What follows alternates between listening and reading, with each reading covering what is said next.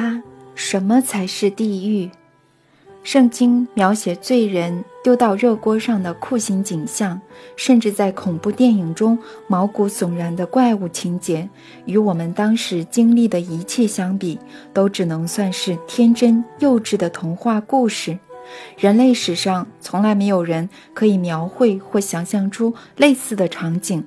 在所有的圣经情节、恐怖电影中，人类顶多想出以所有可能的方法折磨肉体，但这根本不及真正的地狱一分。所以，有什么是比肉体的酷刑还可怕呢？你们看到的地狱是怎么样的呢？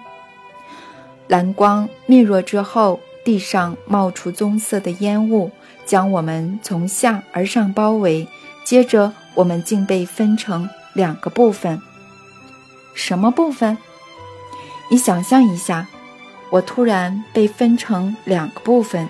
首先是我的肉体被透明的皮包裹，可以看见体内的器官、心脏、肠胃、血管中流动的血液，还有其他各种器官。再来是看不见的部分，包含感受、情绪。理性、期望、痛觉，总之就是所有人类看不见的东西。不管是在一起还是分开，仍旧是属于你的。这有什么差别吗？如果暂且不不论透明的皮肤的话，还有什么恐怖的呢？差别大的令人难以置信。重点是我们的肉体开始独立行动，不受理性意志。意图和期望的控制，我们可以从旁观察身体的一举一动，那些看不见的感受与痛觉都还在，却失去了操控、自主行动的能力。就像喝得烂醉吗？喝醉的人无法从旁观察自己，至少也是在醉意之下。可是我们什么都看得见，感觉得到，我们意识清晰的出奇。我看到美丽的草地、花朵和溪流，听到鸟儿的高歌，溪流的水花，感觉到周遭空气的纯净、阳光的温暖。但是肉体，我们透明的肉体，忽然成群跑向河湾，那儿像座小小的湖泊，溪水清澈透明，溪底有沙子、漂亮的石头，还有悠游自在的小鱼。我们的肉体。跑向美丽的小湖，撩水嬉戏，直接在里头变糯，溪水开始变得浑浊、污秽不堪。可我们竟然喝了下去。我看到又脏又臭的浊水流经我的肠胃，让我感到一阵反胃，恶心想吐。就在此时，溪边的一棵树下出现两个赤裸的女性肉体。皮肤和我们一样是透明的。两位女性的肉体躺在树下的草地上，在阳光下伸懒腰。保镖队长和我的身体跑向他们的肉体，我的肉体抚摸着一位女性，也得到她的爱抚回应，接着便与之交狗。保镖队长的肉体没有得到回应，竟然强暴起对方。这时，有名保镖的肉体向我们跑来，拿石头砸我们肉体的脊椎和头部。他殴打的是我的肉体，感到剧痛的却是我那看不见的部分。保镖抓住我的双脚，把我们从那女性身边拖走，然后开始强暴她。我们的肉体迅速的老化凋零，时间似乎不断快转。刚被强暴的女性马上就怀了孕，从她透明的皮肤可以看到子宫里有个胚胎越来越大。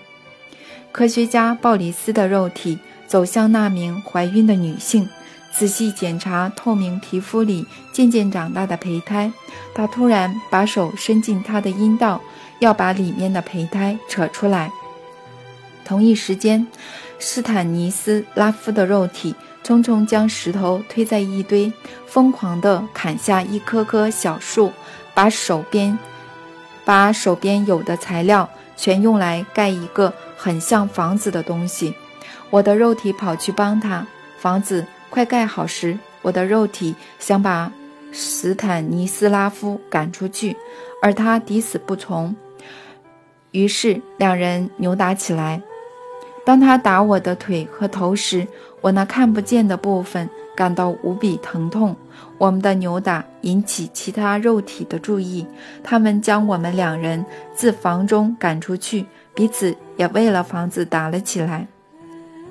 我的肉体衰老得厉害，接着在我眼前开始分解，躺在树丛下一动也不动，还飘出令人作呕的恶恶气，身上出现好多虫，我能感觉到虫爬满全身，咬透并啃食着我的五脏六腑，我清楚感觉到内脏被虫吞食，并只能等着肉体完全分解。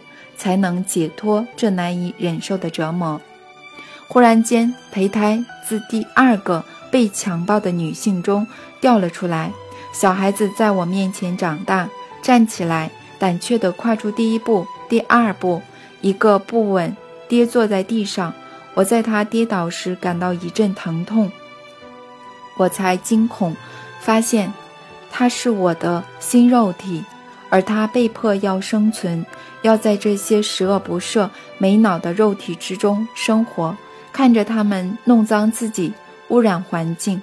我这时明白，我那看不见的部分并不会消失，而是要永远观察并清楚意识到这些行为的差劲，感受肉体上疼痛以及其他更恐怖的感受。其他肉体也是一样，一次又一次的老化、分解、重生，而每次重生都只是在互换角色。周遭的植物几乎消失殆尽了，取而代之的是丑陋的建筑。原本清澈的河湾成了臭气熏天的水沟。亚历山大沉默下来，他说的景象让我感到恶心，我却完全不同情地说。你们经历的情况确实不堪，但你们这些混蛋是罪有应得。为什么要对阿纳斯塔夏纠缠不休呢？他隐居在泰加林中，不和任何外人接触，不需要任何房子、退休金和资助。为什么你们就是要打扰他呢？亚历山大听完我说的话，看起来没有因此受委屈。他叹了口气，回答我：“你刚刚说经历，事实上。”说来难以置信，其实我还没完全走出这个噩梦，想必我们那群人还没完全走出来。什么叫还没完全呢？你现在不是好好的坐在这儿，拿着木棍拨弄萤火吗？没错，我的确坐在这儿拨弄萤火，可是那画面太清晰了，在我的脑海挥之不去。我很害怕，这不是过去的事。而是所有人现在在面对的啊！你或许正在经历什么，可是我和其他人又没事。弗拉迪米尔，难道你不觉得我们经历的情况正好就是现代人类的翻版吗？我们的行为只不过是用加快、缩小的方式映出现今的情况而已。我可不这么觉得。我们皮肤又不是透明的。而且肉体也能受控制。或许是有人怜悯我们，不让我们完全意识及看见以前所破坏的，以及未来的所作所为。倘若我们真的意识到了，从旁观者观察自己的生活，看到我们用各种伪善的教条掩饰、合理化昨日与今日的行为，我们一定会受不了而发疯的。我们都试着让自己看起来堂堂正正，犯错时却用所谓的天生的弱点无法克服来当做借口。我们没办法抗拒诱惑，干劲吸烟、喝酒、杀人，为捍卫理想而发起战争及引爆炸弹之能。是，我们认为自己很弱小，上头还有更优越的力量，它是万能的。可以决定一切，而我们都躲在教条之后，随心所欲地做尽坏事。坏事，我们每个人都在做，只是用不同方法替自己辩解而已。但我现在完全明白了，只要我的意识还能控制肉体的一天，我，就我个人，必须对肉体的每个行为负责。阿纳斯塔夏说的对，只要人还在肉体里，不准引用他的话。我看得清清楚楚，你们差点把他害死了，真可惜他没有让你们看到更多，好让你们一个个发疯。我对这一伙人越来越恼火，但眼前只有亚历山大一人，所以只能向他发泄。你看看你自己，亚历山大回答：“不正也是因为你才让我们找到阿纳斯塔夏的吗？难道只有我们去找吗？你真以为之后不会有人像我们一样尝试吗？为什么你在书中不改掉？”轮船的名称，甚至连船长姓氏都不改。我看你明明是个纪实作家，你大可改掉河流的名称，但你没有想到要这样做，没有及时想到，反而要求别人帮你想到。我已经自食恶果，现在要花一生的时间去弄懂这个噩梦。你们的噩梦是怎么结束的呢？怎么摆脱的？我们永远不可能摆脱的，这会跟着我们一辈子。至少我们每个人都这样觉得。就在我们肉身渐渐分解，但还能活动时，阿纳斯塔夏出现在我们之间。她的皮肤没有透明，和刚刚一样，穿着旧短衫长裙。她开始向我们的肉体说话，但都没有肉体搭理她。身体好像被设定了程式。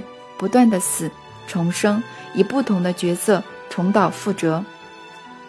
他接着走到我们肉体所盖的一栋建筑，迅速地捡起周遭的垃圾。他用手很快地将散落四处的石头和枯枝整理成一堆，用树枝稍稍把土弄松，摸一摸遭到践踏的草地，接着把绿色小草一一拉直，不是全部。而是还能拉直的小草，他小心翼翼地将一棵断裂约一公尺高的小树干扶正，把土弄湿，在手里揉搓，抹弄树干受伤的地方，用手手掌按住一段时间，接着小树小心放开之后，小树干又变得直挺挺的。他熟练地坐下去。在被我们肉体践踏、几乎光秃秃的土地上，他打造出越来越大的绿洲。这时，鲍里斯的肉体跑了过去，跳到草地上，又是躺下，又是暴跳、跑跳。过了没多久，其中一位保镖的肉体也跑了回来，两人合力将小树拔起，把石头和树枝拖到绿地上，盖起另一栋丑陋无比的建筑。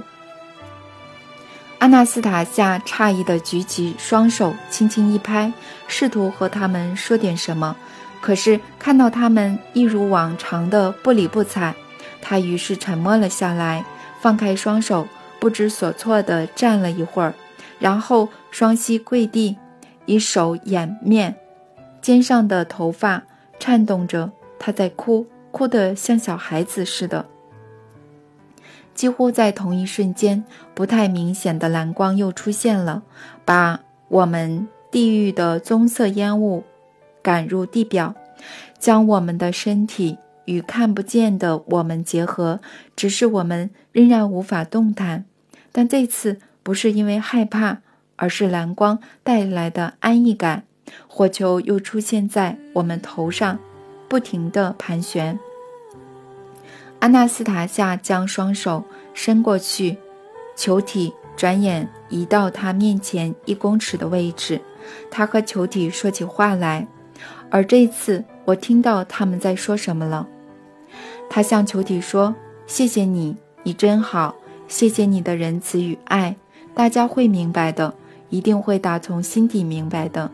请你永远把蓝光留在地球上，你的爱之光。”阿纳斯塔夏微微笑，一滴眼泪划过脸颊。这时，蓝色的球体外壳朝他的脸射出几道如火焰般的闪电，灵巧且谨慎地拂去他那颗在阳光下闪烁的泪珠，如对待宝石般珍惜。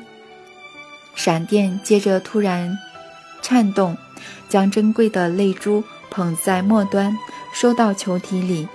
球体抖动了一下，在阿纳斯塔夏四周绕了几圈。后停在他的脚边，接着升上高空，与青天融为一体，让大地回到原状。我们站在一开始的位置，阳光普照，河水潺潺，森林也还在远处。阿纳斯塔夏一样站在我们面前，我们静静地观察四周，能看到一切，真是太开心了。相信其他人也是如此。只是我们不一发一语，不发一语，或许是因为刚刚经历的事情，又或是突然看到周遭的美景吧。亚历山大停了下来，似乎完全沉浸其中。我试着和他说话，听着，亚历山大，会不会你刚描述的一切其实都没发生过？可能只是阿纳斯塔夏拥有强大的催眠能力呢？我读过很多隐士都会催眠，所以可能是他催眠了你们，再让你们看到幻影。你说催眠吗？你有看到我的这几撮灰发吗？看到了，灰发是在那次之后出现的。嗯，应该是催眠时受到惊吓才出现的。如果你觉得是催眠。就得解释另一个神秘的现象，什么现象？溪中原本有石头和树干，可是竟然消失了，让溪水畅行无阻。那在出现幻影前都还在，我们所有人都看到了。啊，这个嘛，不仅如此，对我们造成的影响才是更重要的。我不能像以前那样了。我不知道该如何继续生活，不知道该学什么，在哪学习。在我回到家后，我把各国智者、导师的各种书籍都烧了。我以前的藏书很多，你这样做就可惜了。如果你不需要，大可把书卖掉呀。我不能卖，我甚至想都没想过。现在我和这些智者、导师还有。一笔账要算，亚历山大，那你认为和阿纳斯塔夏来往会危险吗？说不定他的确是个不正常的人。就有一些人在信中说他是其他文明的代表。如果真是这样，那么他和来往，那么和他来往就很危险，因为很难琢磨这位来自其他文明的人在想什么。我认为完全相反，他感受得到地球，珍爱地球上生长的一切，反而是我们看起来像迷途的外来者。那他到底是谁呢？有没有学者可以提出一劳永逸的结论呢？为什么他拥有如此庞大的资讯？怎么有办法全部储存在脑中？他怎么会有特异功能呢？光线又是从哪来的呢？我认为必须相信他的话，也就是我是人，一个女人。至于资讯，我猜他不是存在脑中，而是因为他思想的纯洁，让他可以使用全宇宙的资料库。他拥有能力，也就是因为他能完全取得这些资讯。宇宙真爱他，却防着我们，所以才没有对我们完全敞开。我们的大脑被许多刻板印象。和世俗的礼教给蒙蔽了，受困于文化孕育出的现代人思想，而他的思想是完全不受约束的，因此难以单用“他是人”这句话来理解他，揭开他的神秘。他当然会制造我们认为不可思议的奇迹。我自己就亲眼证实过，在我们拜访他的时候，其实还发生了一件事情。这真的只能用奇迹来形容，甚至比我们这群人所遇到的还更神秘、更不得了。亚历山大在说出最后三个字的时候有点激动，他站起身来。远距远离萤火，并走向暗处。在星光闪烁的夜空下，萤火将近熄灭之际，我看到这位年轻的西伯利亚人来回走动，只听到几句焦躁简短的呢喃。他在说科学、心理学家、某某学说等一些令人听不懂的话。我不想坐着听他说说着断断续续而难以理解的话，想快点知道他所谓的不得了是什么。阿纳斯塔夏到底在他们面前做了什么呢？我试着让他冷静下来。亚历山大，你先坐下，冷静一下，一五一十地告诉我，你们眼前发生了什么不得了的事呢？亚历山大坐回萤火旁，丢了一些干柴进去，看得出来他还没完全冷静。他大概是太紧张了，竟然用树枝大力搅动闷烧的火。柴火，火花像烟火般分溅到他和我的身上，让我们急忙跳开。一切终于安定后，我开始听他激动地讲起故事。阿纳斯塔夏在大约二十分钟内，活生生在我面前改变了一位村庄小女孩的身体状况，就在众目睽睽之下改变了。他在这段时间内，不止改变了小女孩的命运，也改变了她妈妈的命运，甚至影响了这座偏远的村庄的外观。全部在这二十分钟内发生。重点是他办到的方法，简单到令人咋舌。他这之后，怎还会有人相信占星学呢？我亲眼看到了。所以我才烧掉智者无稽之谈和各种灵性忏悔的书啊！看吧，你自己也说他有超能力，会创造神秘的奇迹，甚至连占星学都给颠倒了。他自己创造了这些奇迹，还要别人把他视为正常人，他自己才应该试着当个正常人。可是他偏偏没有。我也和他讲过了。你只要和大家一样，一切就会正常了。但她似乎无法和大家一样，真是可惜。她是个这么漂亮又善良的女人，既聪明又会治疗，还替我生了儿子。可是要像和其他女人般与他生活，根本是不可能的事。我无法想象，在听完刚刚这些后，还会有谁想跟他共枕眠？没有人可以。大家想要的是淳朴一点的女人，不要是像她这样高深莫测。但这都要怪她那么神秘。等等，弗拉迪米尔，我现在就要告诉你，你只要认真听我说便可。虽然难以置信，但你要试着了解。所有人都要了解，所有人。或许我们可以一起弄明白，或许可以。你知道吗？阿纳斯塔夏在小女孩身上创造了不可思议的奇迹，但她完全没有故弄玄虚，没有任何巫术、萨满的招数。你想象一下，她阿纳斯塔夏在创造奇迹时，只用了简单且我们熟知的人言、人类语言，再简单平凡不过的言语，但在对，但在对的地点和时间来说。如果心理学家能够分析他和这位村庄小女孩的对话，便可明白其中的心理效应有多大。任何说出这些词语的人都能达到类似的效果，只是如果要在对的时间想到，就要有像阿纳斯塔夏所说的思想真诚和纯洁度。所以，不只要记住就好吗？我们都知道。这些词语，但问题是在于这些词的背后包含了些什么？你把我搞糊涂了，不如告诉我你们还看到了什么吧？是什么话可以改变一个人的身体状况和命运呢？好，当然，我现在就跟你说，你听着。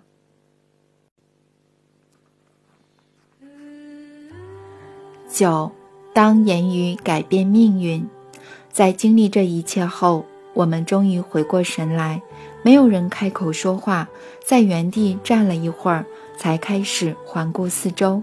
我们以全新的角度看待周遭的世界，仿佛初次见面一样。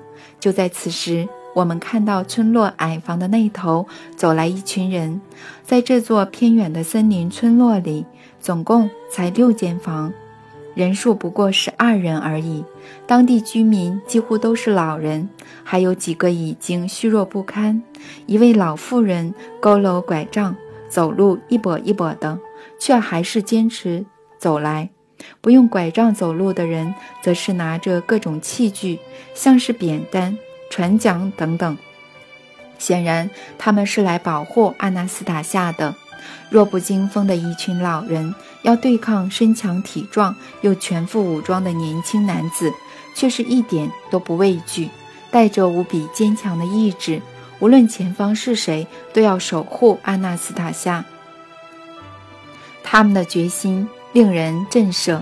一位脚穿胶鞋、手拿船桨的老人稍微走在前头，在我们面前停了下来，后面的人也跟着止步。他们把我们当成空气般无视。老人动作缓慢地捋捋胡子，看着阿纳斯塔夏，语带尊敬地说：“亲爱的阿纳斯塔夏，我们祝您身体健康。谢谢你们，真好。”阿纳斯塔夏将手放在胸前，向老人鞠躬示意。今年河水会提早干涸，老人继续说：“这个夏天雨下的不够，雨下的不够。”阿纳斯塔夏向对方确认：“不过还会再下的，河水会变多，恢复以前的样子。”在他们说话的时候。一名年约六岁的小女孩走了过来，她骨瘦如柴，面色蜡黄，身穿修改自年长孩子穿过的破旧外套，细细瘦的腿上穿着缝补多次的裤袜，靴子也破旧不堪了。我后来才知道，那位女孩叫安娜，她先天患有心脏病，自小体弱多病。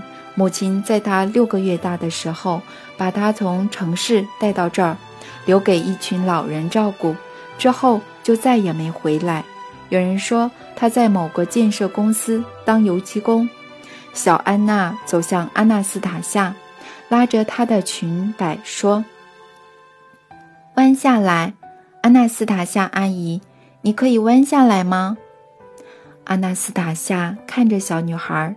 在她面前蹲了下来，小女孩迅速地脱下破旧的白色头巾，在边缘沾了沾口水，仔细地给替阿纳斯塔夏擦去脸上和太阳穴的血迹，一边说：“你都不来了，阿纳斯塔夏阿姨，都不来岸边的木头上坐了。爷爷说你以前常来，坐在木头上看着河。”现在都不来了，爷爷还指给我看你会做的木头。爷爷指给我看之后，我也会自己一个人到木头那里，一个人坐着等你。阿纳斯塔夏阿姨，我好想看看你，想跟你讲一个秘密，可是你都不来，坐在木头上看河了。我以为是因为木头太旧了，所以一直求爷爷搬块新的木头过去。你看，就在旧的旁边哦。小女孩抓着阿纳斯塔夏的手，把她带到木头旁。走嘛，走嘛，阿纳斯塔夏阿姨，一起坐在新的木头上。爷爷用斧头在上面挖了两个座位哦。我是求他的，这样你来的时候，我们就可以坐在一起了。阿纳斯塔夏立刻答应小女孩的要求。两人一起坐在木头上，他们好一会儿都不讲话，没为任何人分神，仿佛当时周围没人似的。我们也站着不不讲话，一动也不动。接着，小女孩开口：“奶奶跟我说了好多关于你的事，阿纳斯塔夏阿姨，奶奶去世后，我开始求爷爷讲给我听。他跟我说的时候，我就想了一个秘密要告诉你。爷爷说，我还很小的时候，心脏就坏掉了，会乱乱跳。有一次跳得太乱了，大家就开着船带我去看医生阿姨。医生阿姨说，这颗心脏情况很糟，无药可救了，不会听任何人的话。很快就会停的，阿纳斯塔夏阿姨，爷爷说，你当时坐在老木头上看着河水，接着起身走到我们的房子，把我抱在怀里，放在门边的草地上，自己也躺在旁边，把手放在我的胸前，你手放的地方正好可以听到我的心跳，就在这里，小女孩这时把手。放在干瘪的左胸前，阿纳斯塔夏阿姨，爷爷说你也躺了下来，看起来好像没有呼吸，因为你的心脏渐渐和我的一样很安静的跳，然后你的心脏加快，加快速度，还叫我的心脏也要跟上，我的心脏听了你的话，一起正常的扑通扑通跳，爷爷是这样。跟我讲的，他说的都对吗？对吗，阿纳斯塔夏阿姨？是的，安娜，你爷爷讲对了，你的心脏从今以后都会很正常。所以说，你的心脏叫我的要听话，他就听话了，是不是？是的，安娜，你的心脏听话了。安娜，阿纳斯塔夏阿姨。我有个秘密要跟你讲，非常非常重要的秘密。和我说你重要的秘密吧，安娜。安娜从木头站起来，面对阿纳斯塔夏站着，把纤细的双手放在胸前。接着，她突然，小安小安娜突然跪在阿纳斯塔夏面前，强忍着强忍着激动地说。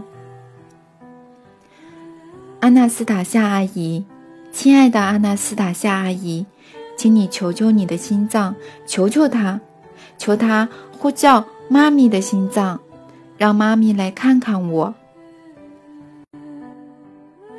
就算只有一天也好，来看我，这就是我的秘密。让你的心脏，妈咪的心脏，心。小安娜因为太激动，而呛到不能说话，眼巴巴地看着阿纳斯塔夏。阿纳斯塔夏眯上眼睛，看着远方，视线越过跪着的小女孩。一会儿后，他看着小女孩，冷静地道出一个对小女孩而言很残忍的事实，似乎。把他当做大人一样回答：“安娜，我的心脏不能呼叫你的妈咪，你的妈咪还在城里，想找到幸福却徒劳无功。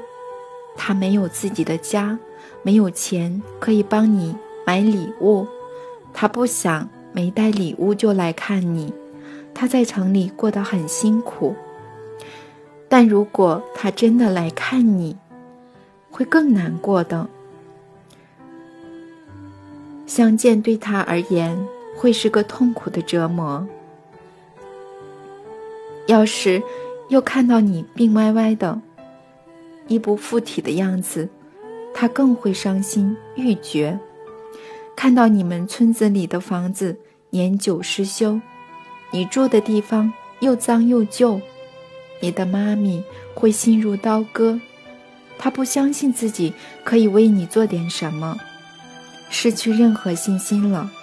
她觉得自己已经尽力，这就是她的命运了。她陷入了自己想象出来的绝望之中。小安娜听了这个残忍的事实，瘦小的身体不停地颤抖。我觉得。这样对小朋友实在太过分了，应该骗骗他比较好。对着这位不幸的小女孩摸着头说：“她母亲很快就会来的，见面一定很开心。”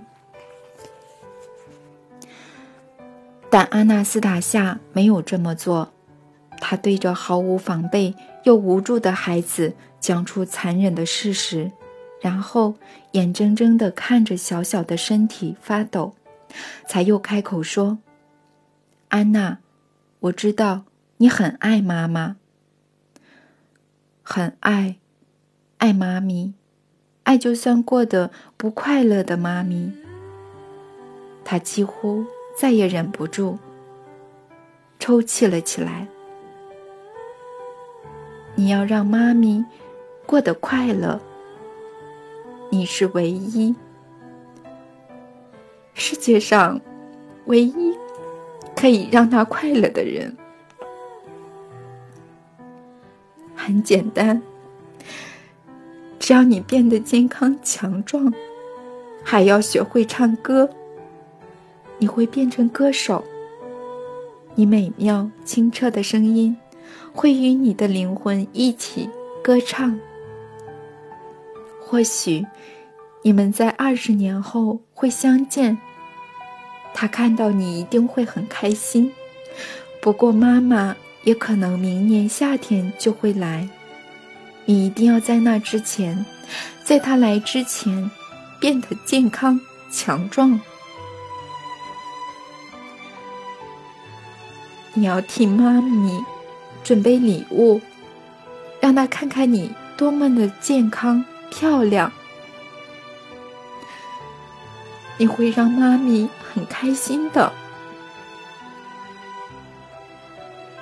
见面会非常开心、愉快。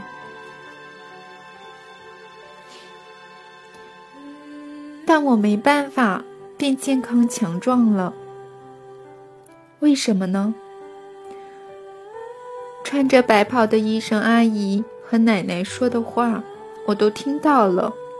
她说：“这孩子是奶瓶宝宝，会一直生病。”我是奶瓶宝宝，妈咪没有给我喝母奶，妈咪的胸部没有奶。小朋友还小的时候，妈咪都会喂母奶。有一次，我看到一个阿姨带着小婴儿走进村里，我跑到他的房子里，我真的很想看小婴儿怎么喝母奶的。我静静地坐在旁边，可是，一直被赶走。喂母奶的阿姨还说：“为什么要一直盯着看？”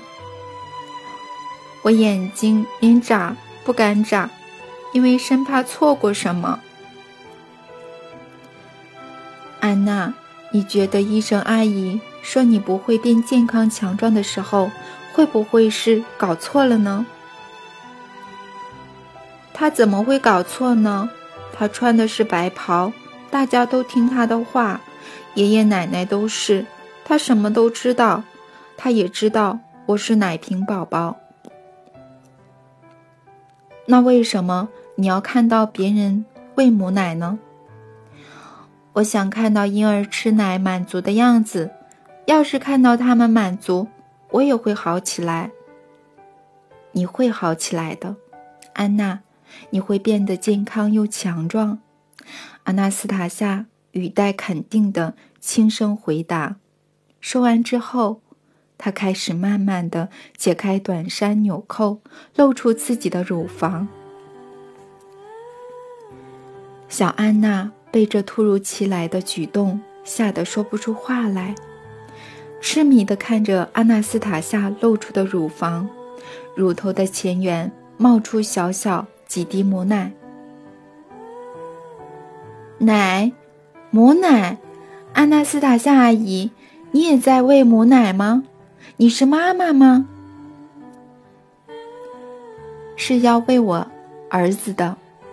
几滴母奶越来越大，其中一滴还在风中颤抖、滴落，被吹落了下来。小安娜纤瘦的身体，像弹簧般迅雷不及掩耳地扑向母奶。想象一下，这么体弱多病的他，竟然精准地接到了。他跌在地上，伸出双手接住了那一小滴母奶。就在他跌倒的时候，小安娜跪起身子，将紧握的双手举到面前，打开，看着手掌上湿润的一滴，接着把手伸到阿纳斯塔夏面前。你看，我接到了，就在这里。你要给儿子喝的母奶没有掉到地上。你救了他，安娜，他现在是你的了。我的，对，只属于你。小安娜把双手靠近嘴唇，碰了碰掌心湿湿的地方。这个瘦弱的小女孩闭起双眼。手掌贴在嘴唇好一会儿，接着她把手放下，看着阿纳斯塔夏，语气充满感激的轻声说：“谢谢你，来我这边，安娜。”小女孩走近时，安娜斯塔夏抓着她的肩膀，摸摸她的头，随后将她抱在大腿上坐着。安娜斯塔夏将她抱在胸前，像要哺育小宝宝一样，还轻声地唱起歌来。小安娜的嘴唇现在很靠近阿纳斯塔夏的乳头，仿佛在半梦半醒间，他的双唇慢慢靠近阿纳斯塔夏的胸部，用双唇碰触着湿润的乳头，微微的。哆嗦了一下，才开始贪心的吸吮起充满母奶的乳房。根据我事后听的录音，他在九分钟过后醒来。他抬起头，跳下阿纳斯塔夏的大腿。“哦，我做了什么事？我把你要给儿子的母奶喝光了。别担心，安娜，他还够喝。”你只是喝完一边的母奶，另外一边还有，不会不够的。如果儿子想要的话，还可以吃花粉。你现在有了一切，不会害怕了。你会变得健康、漂亮又开心。现在你每天都要过得开开心心。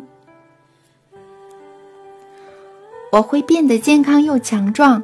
我要想想怎么见妈咪，才不会让她难受。而是会非常开心，只是我不会唱歌。以前我会和奶奶一起唱，奶奶死后，我一直求爷爷，可是他都不唱，只有在喝伏特加时才会唱给我听。我会附和着他的歌声，可是他声音沙哑，所以很难跟着唱。我还尝试着跟收音机唱。可是收音机太旧了，歌词断断续续的，听不清楚。安娜，你可以试着唱没有词的旋律。当你听到鸟叫声时，跟着唱；还有河水的浪花声、树叶的沙沙声、强风吹动树枝的声音，草地也有很多声音。只要你认真听，你会听到周遭。有很多纯净的声音，试着用自己的声音去模仿，他们会是你最好的老师。安娜，我要走了，再见，是时候该走了。阿纳斯塔夏从木头起身，小安娜仍坐在原地，听着周遭世界的声音。阿纳斯塔夏走向之前朝他开枪的年轻保镖。保镖的面色仍然苍白，双手不停地颤抖，手枪掉在身旁。阿纳斯塔夏和他说：“你别自责，别让内心不好过。他和您的行为无关，您只是出于直觉。您的训练要您受指令，遇到状况时不加思索地保护上级交代的人。”所以是您的直觉在行事，一旦让直觉占了上方，这是不好的。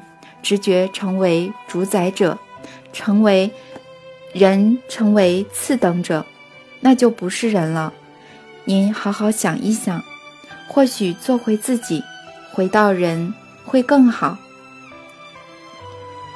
保镖听着阿纳斯塔夏平静的语气，双手不再发抖，面色不再苍白。当他说完后，保镖的双颊就完全恢复了血色。阿纳斯塔夏随后向村子的老人道别，往泰加林的方向走去。我们静静地看着远去的阿纳斯塔夏好一段时间，接着突然听到小孩无比纯净的声音。坐在木头上的小安娜唱起某首老歌，应该是从奶奶那听来的，唱得真好。她以纯净的声音唱出惊人的高音，充满了整个空地，让大家听得如痴如醉。下雨声滴滴答答，哥哥摇着妹妹，哥哥摇着妹妹，一边唱歌啦啦啦。小安娜唱完后，开始瞪着仍然没有移动的我们。接着，她起身捡起地上的小树枝，说：“你们是坏叔叔，长了这么大，可是心地都很坏。”说完后，他手拿着树枝走向我们，后头静静地跟着老先生和老太太。我们所有人，一个都不例外。开始往后退，退到岸边的动力艇，争先恐后地爬上舷梯。就在我们要收起舷梯时，船长突然看到两名直升机驾驶也在船上。你们要去哪里？想把直升机丢在这儿？船长从驾驶舱破口大骂。两名驾驶。赶紧跳下船，跑向直升机。